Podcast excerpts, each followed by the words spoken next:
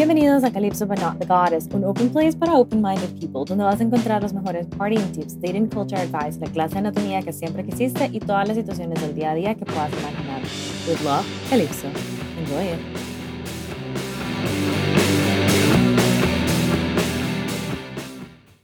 Hola, hola. Vaya, ahora lo prometido es deuda. Tenemos a la querida Teti, también conocida como pues mi mami, pero todo el mundo le dice Teti, para grabar por primera vez conmigo aquí en el programa, en el, en el podcast.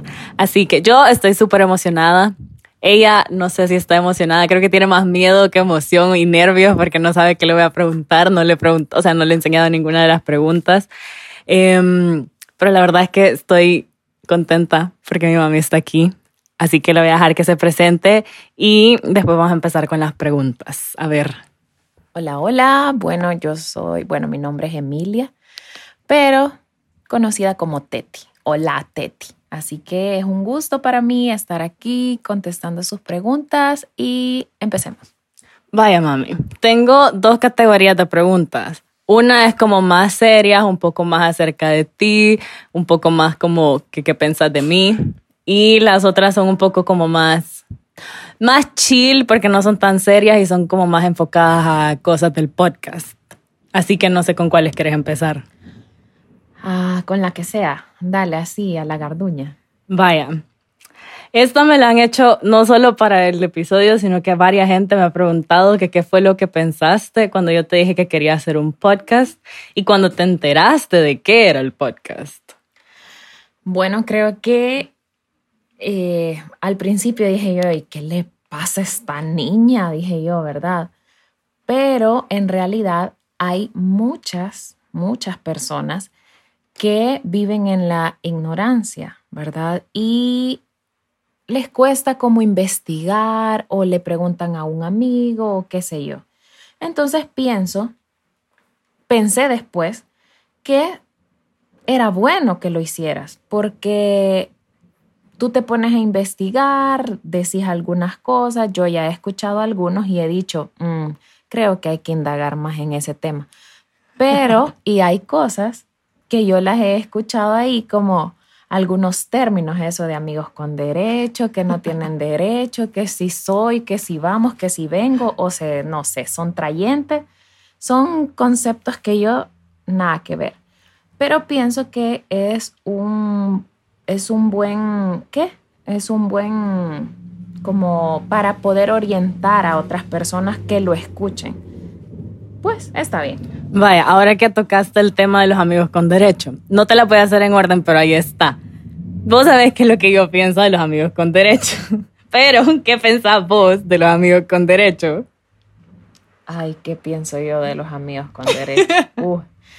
Bueno, la verdad que pienso que a veces una amistad se puede arruinar por llevarlo al tema sexual, porque es como, pues solo quitémonos la gana y listo, sigamos siendo amigos.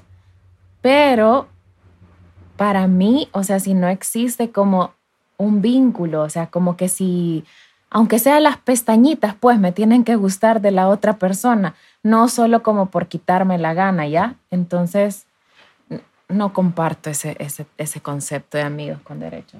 Ok. Vaya, ahora voy a hacer una más seria.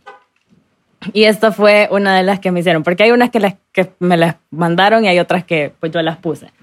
Pero, ¿qué fue lo primero que pensaste cuando supiste que estabas embarazada de mí?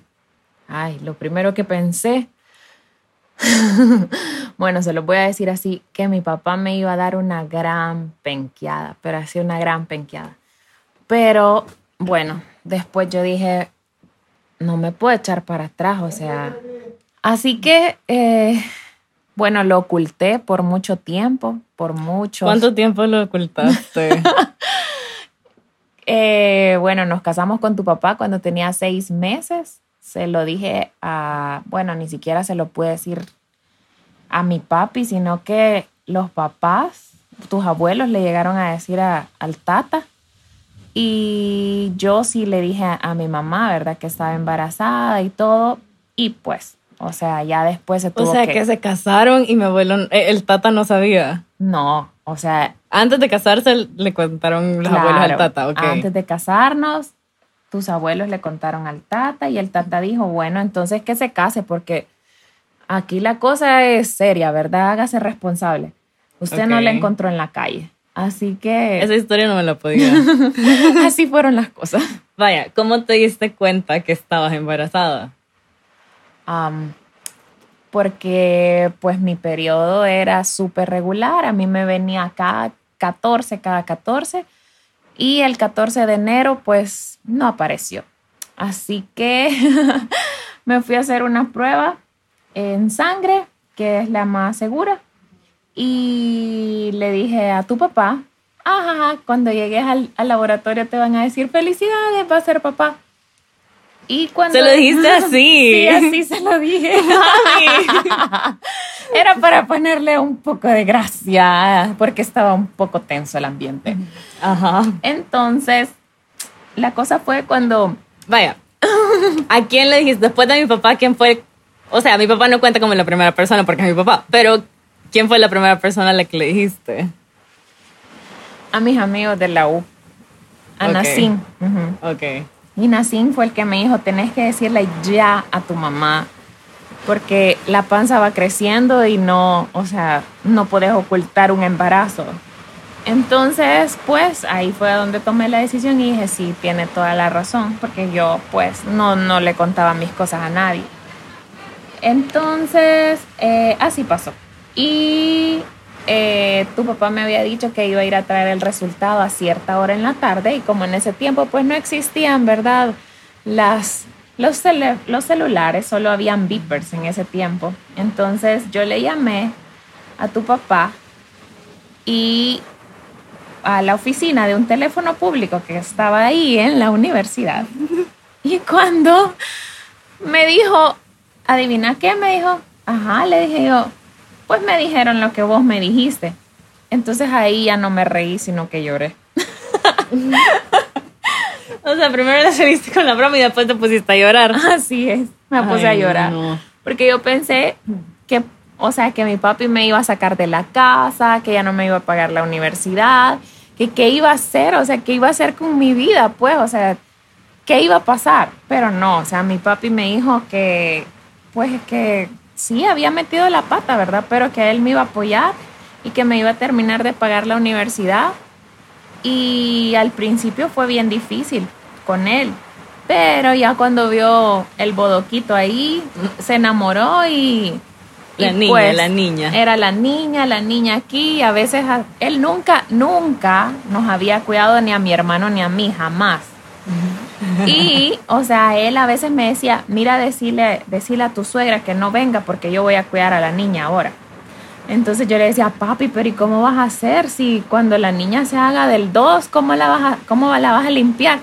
Bueno, me dijo, allá está la manguera en la pila, yo ahí la voy a poner a lavarle las nalgas. Pero no, él, él era muy amoroso y así, y te cuidaba. Habían días que te cuidaba.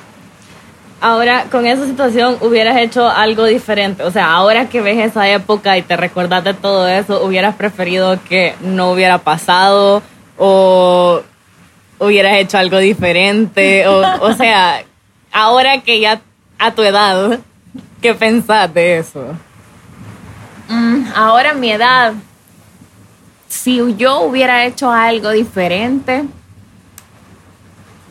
creo que eh,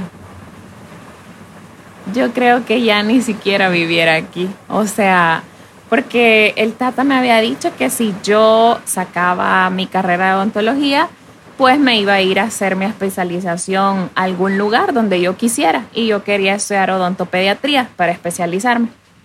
Entonces, creo que las cosas hubieran sido de esa manera, pero no estoy diciendo de que me arrepienta de lo que pasó, porque, o sea, en el camino de la vida tengo a, te tengo a ti, te tengo a tus hermanos que son mi mayor alegría, o sea, no sé, yo siempre dije, solo quiero tener un hijo, pero una vez ustedes me dijeron, mami, pero si solo querías tener un hijo, ¿por cuál de los tres te decidieras? No, no podría decidirme por uno de ustedes tres. O sea, los tres son para mí lo máximo, o sea, así como siempre les digo, yo los quiero con toda mi vida y un poquito más.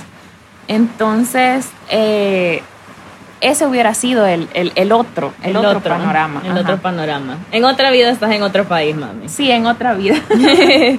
Vaya, yo me puedo esta historia, pero siempre me gusta que vos la contés y es cómo decidieron mi nombre y cuál hubiera sido mi nombre si hubiera sido niño. bueno, ¿cómo fue la historia de tu nombre?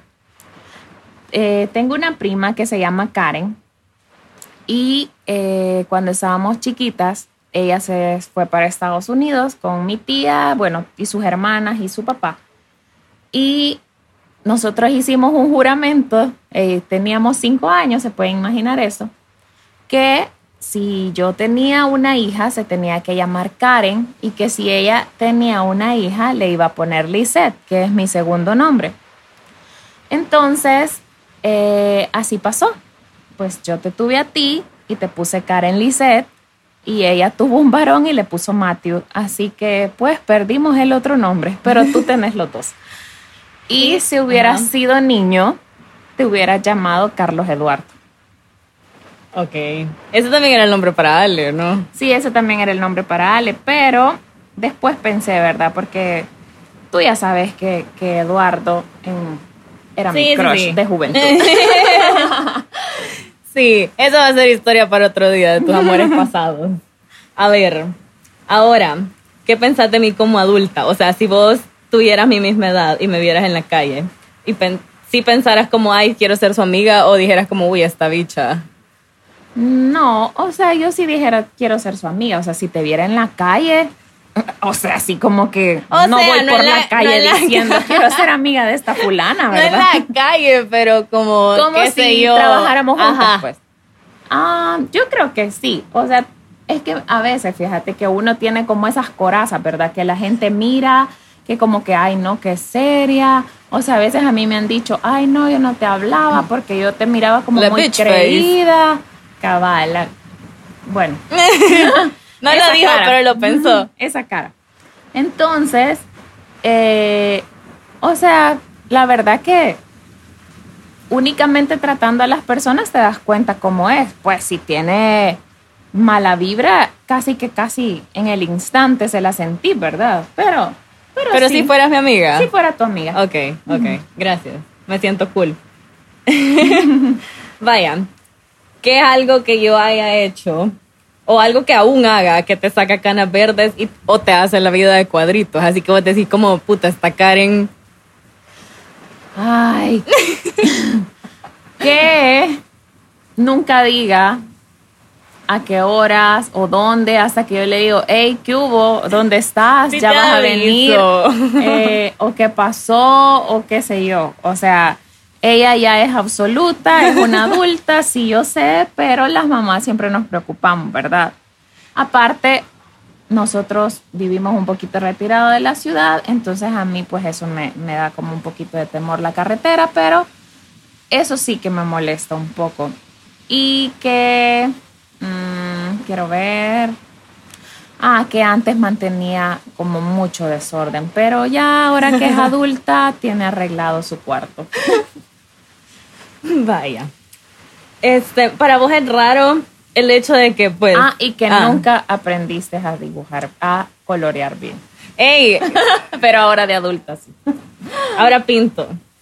Vaya, ahora que, o sea, es raro para vos verme ya como una adulta, digo semi independiente porque sigo viviendo aquí en la casa, pero que, o sea, para vos es raro pensar que hace 23 años, bueno, casi 24 nací y ahora pues estoy en la universidad, trabajo, estudio, lo que sea.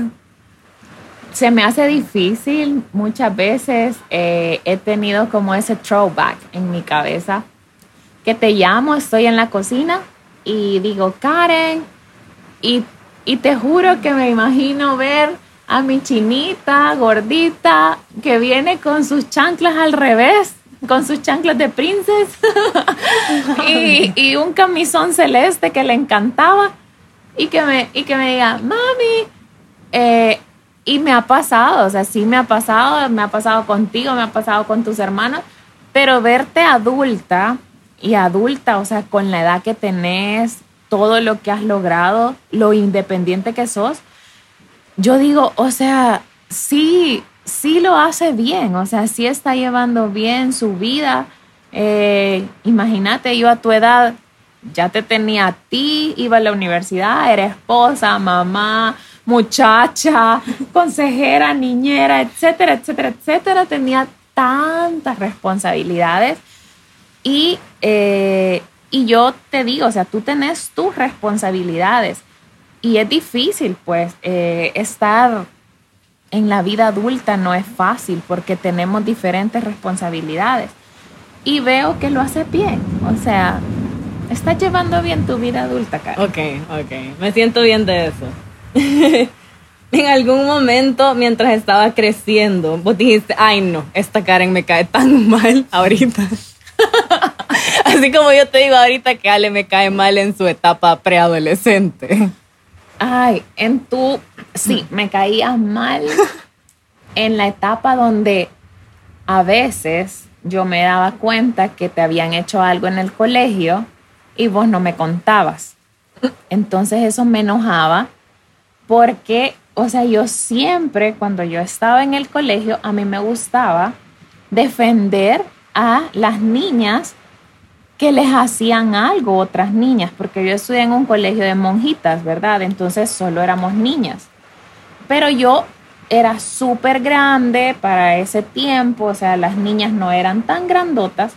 Entonces yo era súper grande, yo Se refiere a la altura, porque mide 1,70 y la mayor parte de sus compañeras del colegio miden como 1,50, ¿verdad? Entonces yo era así bien alta, eh, jugaba básquetbol, jugaba voleibol, estaba en la banda de guerra en ese tiempo, entonces era como bien popular, pues, por eso. Guau, la colochita. Obvio. Entonces, eh, cuando yo veía que, bueno, ahora se llama bullying, ¿verdad? En aquel tiempo era, lo estaban agarrando de pato, a mí eso no me gustaba. Entonces, esa etapa tuya, donde tú solo te callabas y no decías nada, eh, a mí me molestaba eso porque yo decía, eh, yo quisiera que ella me dijera y quiero saber quién es porque yo quería ir a defenderte, pues. Entonces por eso me caía mal que tú no me lo dijeras. Ok, perdón. Me va a dispensar, oiga. Ok. Pero yo sé que ahora te defendes, así que... sí, mejor no hablemos de eso. Vaya, vamos a volver a un poco a las preguntas un poco más chill, ya no tan serias. Y vamos a dejar las últimas dos serias para el final. Ok. Ahora, esta fue, eh, bueno, un poco de contexto. Hubo una amiga que me escribió y me dijo que quería que, le, que te preguntara qué pensás sobre la virginidad como tal y cómo se vive tal vez ahora en día. Por el hecho de que la mamá de ella es un poco, es mucho, mucho más cerrada de lo que vos sos. O sea, vos sos bastante abierta para, para varias mamás que conozco. Y obviamente eso ella no se lo puede preguntar a la mamá y no es como que se lo pueda andar preguntando a cualquier señora. a ver, ¿qué pienso yo de la virginidad? Creo que la virginidad eh, no es que esté sobrevalorada el concepto de quiero llegar virgen al matrimonio. O sea, la verdad de que hay que, hay que, ¿cómo es? Tú puedes llevarte bien con alguien, pero tal vez en aquel ámbito sexual, tal vez ahí no te entendés con esa persona, puede ser. Pero en realidad, para, por la virginidad, yo creo que tiene que ser hablado con el novio que tú tengas, la pareja que tú tengas en ese momento y decirle, mira, yo soy virgen, mira, o bueno, si no quieren utilizar el término de ser virgen, decir, mira, yo nunca he tenido relaciones sexuales y tal vez la otra persona ya las ha tenido, ¿verdad? Entonces, tal vez ya tenga una o dos experiencias o qué sé yo, pero por lo menos, eh, y ustedes también no vayan tan cerradas de su cabeza, o sea, lean qué puede ser, o sea, y el muchacho que sea un poco eh, que sea cariñoso, que sea, porque ese es un momento bien, eh, tiene que ser especial. O sea, es un momento especial porque es la primera vez que tú vas a hacer algo así y no es como si tú ya lo has experimentado antes, es como algo de mucho movimiento, pues. Entonces, entonces, si tú nunca lo has hecho, te puede llegar hasta dañar. Algo que puede llegar a ser tan bonito tu primera vez, si tú no le decís a la otra persona, mira, yo nunca he tenido relaciones con alguien, si tú no se lo decís y tú vas a ese encuentro con esa persona y él te piensa súper experimentada, yo creo que puede ser un momento no muy agradable. Entonces creo que tienen que leer ustedes qué es lo que puede pasar. O sea, la verdad que, tiene que ser hablado con la otra persona, tiene que ser, eh, ¿qué me va a pasar? ¿Qué, si, ¿Qué es lo que estoy sintiendo? Todo es, eso que está sintiendo en ese momento, ¿qué, qué puede ser? Eh, y estar preparada para cualquier situación, pero léanlo, o sea, léanlo, si no se lo pueden preguntar a su mamá, y aquí pues yo no les puedo decir exactamente, ¿verdad? Como cómo es, cómo podría ser una situación muy especial. Eh, pero léanlo, o sea, de veras, yo uso muchos mis términos médicos en todas, en todas mis, facetas de la vida después de ser odontóloga. Yo todo lo relaciono en el ámbito médico, en el ámbito médico. Y me gusta hacerlo así, pero eh, edúquense, edúquense sexualmente, edúquense a leer, edúquense con ver. Eh, y no solo se los estoy diciendo en, este, en ese tema sexual, sino que en leer, leer libros, en cualquier otros temas, eh, en ver documentales, en instruirse. ¿sí? para no llegar tanta información en internet acerca de ello. O sea, ahora que me pongo a buscar las cosas para el podcast, me doy cuenta que hay tanta información, pero tanta información de donde puedes poder corroborar datos, ver estudios, ver cualquier cosa. Así pues, es. Entonces, yo pienso que tiene que ser eh, un momento, la, ese momento, ese momento, ese primer momento tiene que ser algo que tú recordes como algo muy bonito, ya como algo muy especial que te pasó. Y no lo vas a recordar como que no, ay no. Y si esto era el tan anhelado perder la virginidad, no hombre, mejor me quedo virgen toda la vida. O sea, pienso que tendría que ser un momento especial que tú de ahí te dé como, como, eh, que, como una una buena satisfacción, ¿verdad? Que tú hayas quedado bien de eso y que no sea traumatizante para ti, sino que sea un momento bonito. Ok. Ahora, un poco más relacionado a los temas del podcast. tu cara me lo dijo todo. A ver, ¿cuál ha sido el tema del podcast que más te dejó como, por gran puta, esta Karen se peló? Ay, no, ese de los besos por allá abajito. pero, pero abajito por atrás. no, eso sí que está un poquito fuera de contexto para mí. Pero bueno. O sea, una situación, pues no tan usual.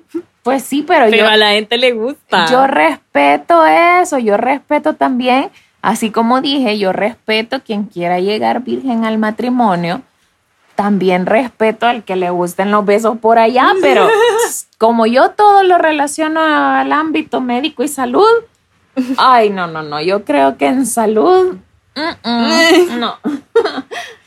Vaya, mami. Ya, bueno, vas a ver que es el sexting, vea. Sí, claro. ¿Hayas sexteado alguna vez?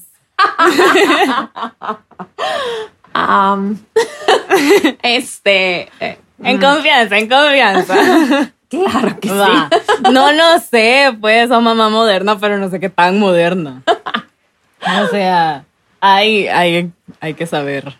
O Pues. sea, no quiero saber con quién, ni cuándo, ni nada. No, no, no, no, no. Eso no te lo puedo decir, son mis secretos. No, yo sé, yo sé. A ver, creo que del podcast, el otro que fue así como medio, no subido de tono, pero tal vez un poco como controversial, creo que fue el de las relaciones abiertas. Ajá. ¿Qué. ¿qué opinas? ¿O qué pensaste? Am, las relaciones abiertas es de que no tenés compromiso con esa persona. O sea, tienen una relación entre ellos dos, como que si yo tuviera un novio y tenemos una relación nosotros dos, pero podemos tener relaciones o encuentros sexuales con alguien más fuera de nosotros dos, pero la relación amorosa solo es entre nosotros dos. Ah, no, no comparto ese, ese concepto tampoco. Porque yo qué sé si él se está protegiendo con, el, con la otra fulana que se está metiendo. O imagínate, yo no sé si se está metiendo con alguien de su mismo sexo. O sea, ¿y qué pasa si me va, me va a contagiar a mí de sida? No, claro, o sea, hay reglas para que- ese tipo de relaciones en ese pero caso. ¿y yo qué Sí, sé nada si te las va a asegura, cumplir? Nada te asegura. yo sé, yo sé. Entonces, ah, no, no, para eso sí que soy un poco, no. Si va a ser, es conmigo y punto. Ok. Ahora, si no fueras mi mamá y te encontraras este podcast así en Spotify, en Google Podcast, Apple, lo que sea, ¿qué pensaras del podcast? Ay, no, qué barbaridad, como deja la mamá que haga esas cosas. Mami. Pero no es que yo sea una mamá demasiado moderna. Pero pienso que a través de ustedes yo he ido conociendo como algunas cosas, las cosas que ustedes hablan o las cosas que ustedes me preguntan abiertamente. Y eso, o sea, quiérase o no, te da a ti de mamá. Yo pienso que no hay mejor cosa que ser amiga de tus hijos. O sea, no te va a quitar jerarquía de que yo soy la mamá, me tienen que tener miedo, es el gran respeto. Pues ustedes me respetan como mamá y yo los respeto como hijos, pero la amistad que hay, pienso que eso es lo es, es invaluable, pues, o sea, porque podemos hablar abiertamente. Yo sé que ustedes tienen sus secretos, ¿verdad? Yo sé que los tienen y que no van a hablar tal vez ciertas cosas conmigo y las van a hablar con una amiga o con un amigo, qué sé yo, ¿verdad? Lo, lo, lo tienen, pero yo pienso que lo mejor de todo, lo mejor, lo mejor de todo es la amistad entre mamá y los hijos. Ok. Entonces creo que con eso contestas en realidad la siguiente pregunta. Ya regresamos a las series para ya ir cerrando. ¿Qué era? ¿Qué es lo que has aprendido? ¿Cuál es la lección más valiosa de ser mamá? De que creo que, o sea, ya la respondiste, que es la amistad conmigo y con mis hermanos. Que, pues, o sea, por rato nos llevamos mal. Pues, me caes mal por rato, vea, porque porque son mi mamá y por eso. pero, pero nos llevamos bastante bien. O sea, sí sos mi amiga, sí te considero mi amiga y mi mamá. Así que ahora, la última de todas, y esta fue, es más, o sea, Edgardo, que ya estuvo en el show, en el podcast, como quieran, me dijo que te la preguntara así. ¿Cuál es el mejor consejo para curar un mal de amores? Pero yo no quiero que hables de un mal de amores, solo que no tengo un consejo en general, así relacionado a lo que sea, pero que nos puedas dar y no- nos querrás dar como mamá a todos los pollitos. A ver, un consejo para todos los pollitos es, hay más peces en el agua y creo que a un mal de amores se le llora un día, dos días y después de eso levántese, bañese, perfúmese y el mundo cómaselo, porque el mundo es suyo, no tiene por qué estar sufriendo por absolutamente nadie. Tómese dos acetaminofén si se siente muy mal y dele viaje a su vida porque no se va a estar muriendo por nadie, porque la otra persona debe de estar feliz y usted sufriendo. Así que hay más peces en el agua. Vaya. Bueno, mami, ya con esto cerramos todas las preguntas. La única que te tengo ya es, ¿qué te pareció esto?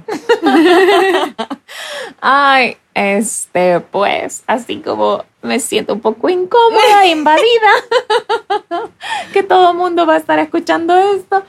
Pero bueno, pueden conocer cómo es la mamá de Karen, ¿verdad? Y eh, edúquense, edúquense, es lo mejor que pueden hacer. Lean, lean, lean, lean, que quien lee vive muchas vidas, ¿verdad? El que lee mejora su ortografía. Eh, de verdad, hablen con sus papás, sean amigos de sus papás. Y si no, tengan un buen amigo que los escuche y que no les diga lo que ustedes quieren oír, sino que yo tengo a mi prima, a mi prima Patty, y con ella nos decimos las cosas así sin anestesia, ¿verdad? Entonces, necesitan a alguien, si no es su mamá, porque yo, si le tengo que decir algo a Karen, se lo digo sin anestesia, a lo rudo. Sí. En tres palabras y listo, ¿verdad? Entonces, eh, soy intensa, como mamá soy intensa. Y créanme que lo mejor, lo mejor que pueden hacer es tener confianza con su mamá o con su papá. En mi caso, para mí mi papi era la confianza, ¿verdad? En algunas cosas, porque él era bien cerrado. Pero la mayor parte, pues, con mi papi. Y tengan esa confianza, sean amigos, sean, tengan un buen amigo que lo haga, si no es con sus papás. Así que, bueno, espero que esta no sea la primera y la última, tal vez. y eh, ahí estamos. Bueno, con esto cerramos el episodio de esta semana. Acuérdense de darle follow en Spotify, Calypso But Not The Goddess, y en Instagram también, Calypso But Not The Goddess, y el mío que es Karen PS27-bajo. Espero que lo hayan disfrutado y nos vemos la otra semana. Bye. Bye.